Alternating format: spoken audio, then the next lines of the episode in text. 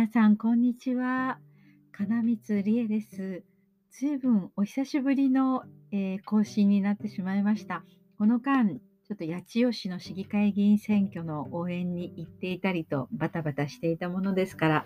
ようやく、まあ、八千代の選挙も日本共産党の候補者全員が当選できたという嬉しい結果で終わりまして、今度は、えー、私自身来年春の船橋市議会議員選挙に向けて全力で頑張らなければいけないなという、そういうことになりました。そういうことってどういうことなんだっていう感じですけれども。で、えっ、と、おととい、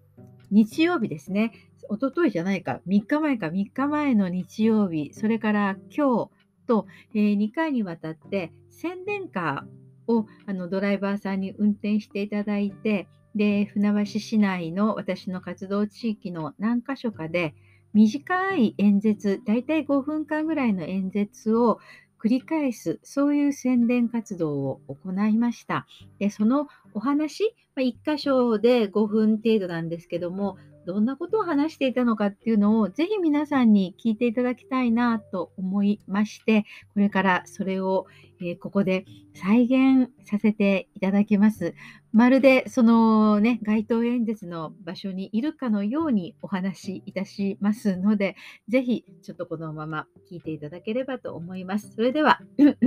始めます。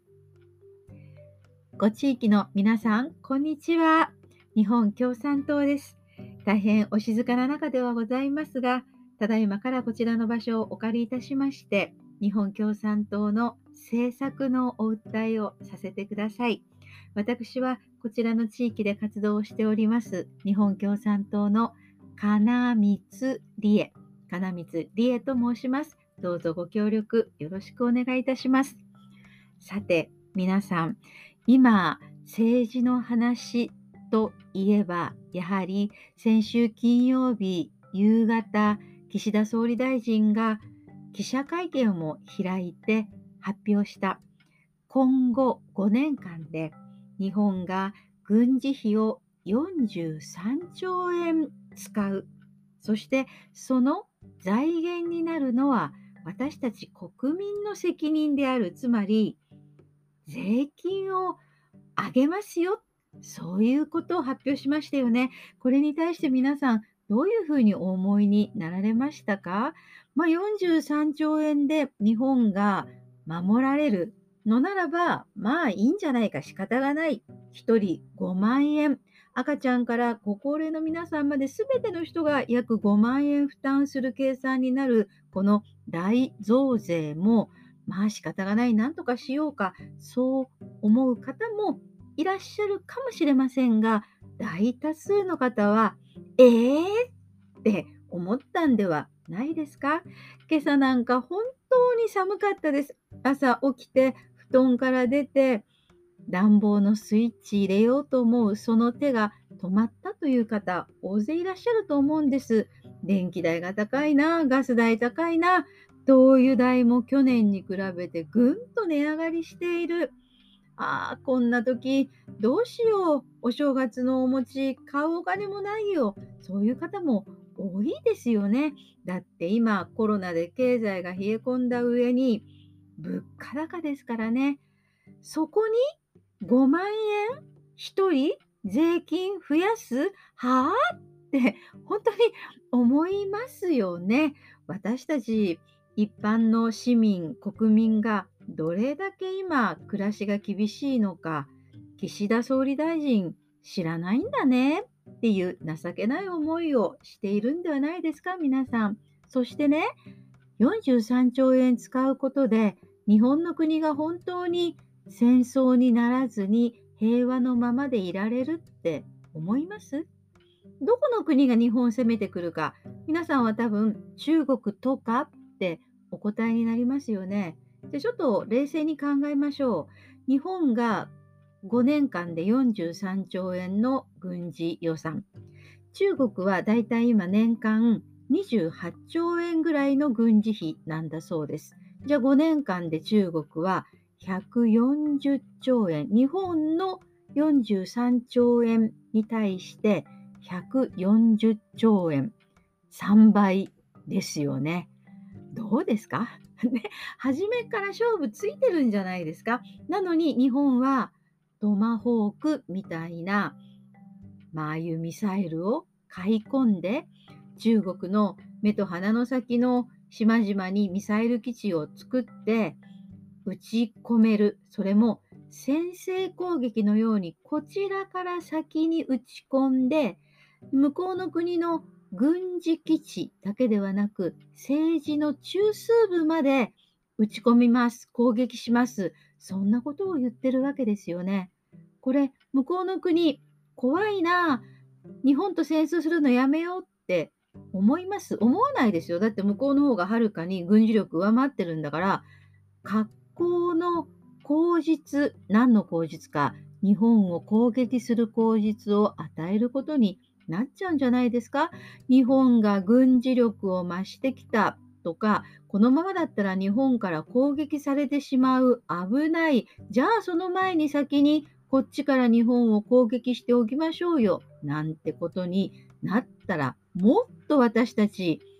安心安全じゃなくなりますよね。じゃあどうすればいいんだ？まず大事なことは、一発でさえも向こうから打ち込まれないようにしなければいけないんだから、こちらは絶対に攻撃しません。そういうことを世界中の皆さんにしっかり分かってもらうことじゃないですか。口先だけで言うのではなく態度で示す。それが軍事費を削減していくとか、沖縄あたりの島々は非武装地帯にするとか、そういうことですよね。そうすれば、世界の世論が日本を守ってくれるんじゃないですか。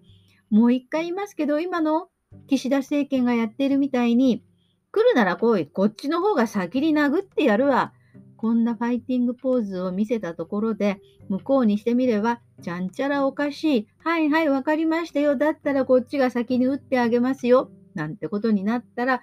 基地がある PAC3 という、まあ、敵のミサイルを撃ち落とすそういうシステムのある奈良市の自衛隊、奈良市の演習場のすぐ周りに住んでいる私たちは巻き添えを食って大変な犠牲になり、犠牲が出ますよね。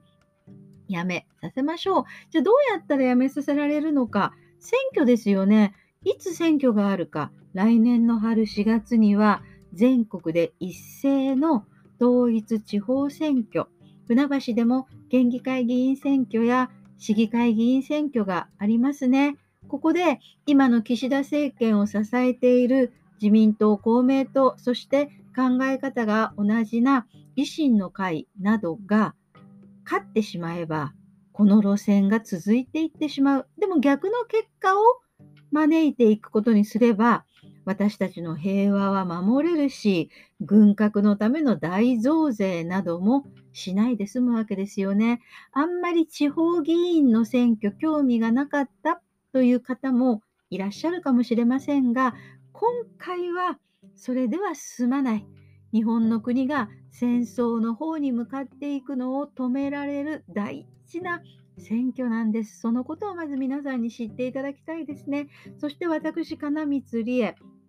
来年春の船橋市議会議員選挙、挑戦を予定しておりますが、船橋市にも大事な問題がありますよ。昨年度船橋市は年間予算の中の約97億円の予算を使い切らずに残しました。無駄遣いするよりは残しておく方がもちろんいいに決まってますけれど、でも本当に必要なところに使ったんですか？私たち日本共産党、私、金光理恵は、船橋市、本当にこの予算必要としている人のところには行っていないと考えています。例えば、ご高齢の皆さん、年金だけで暮らしている皆さん、介護のことが不安だ。もっと船橋市、介護の予算増やしてほしいなって皆さん思ってますよね。子供たちを育てているお母さん、お父さん、子育て世代、な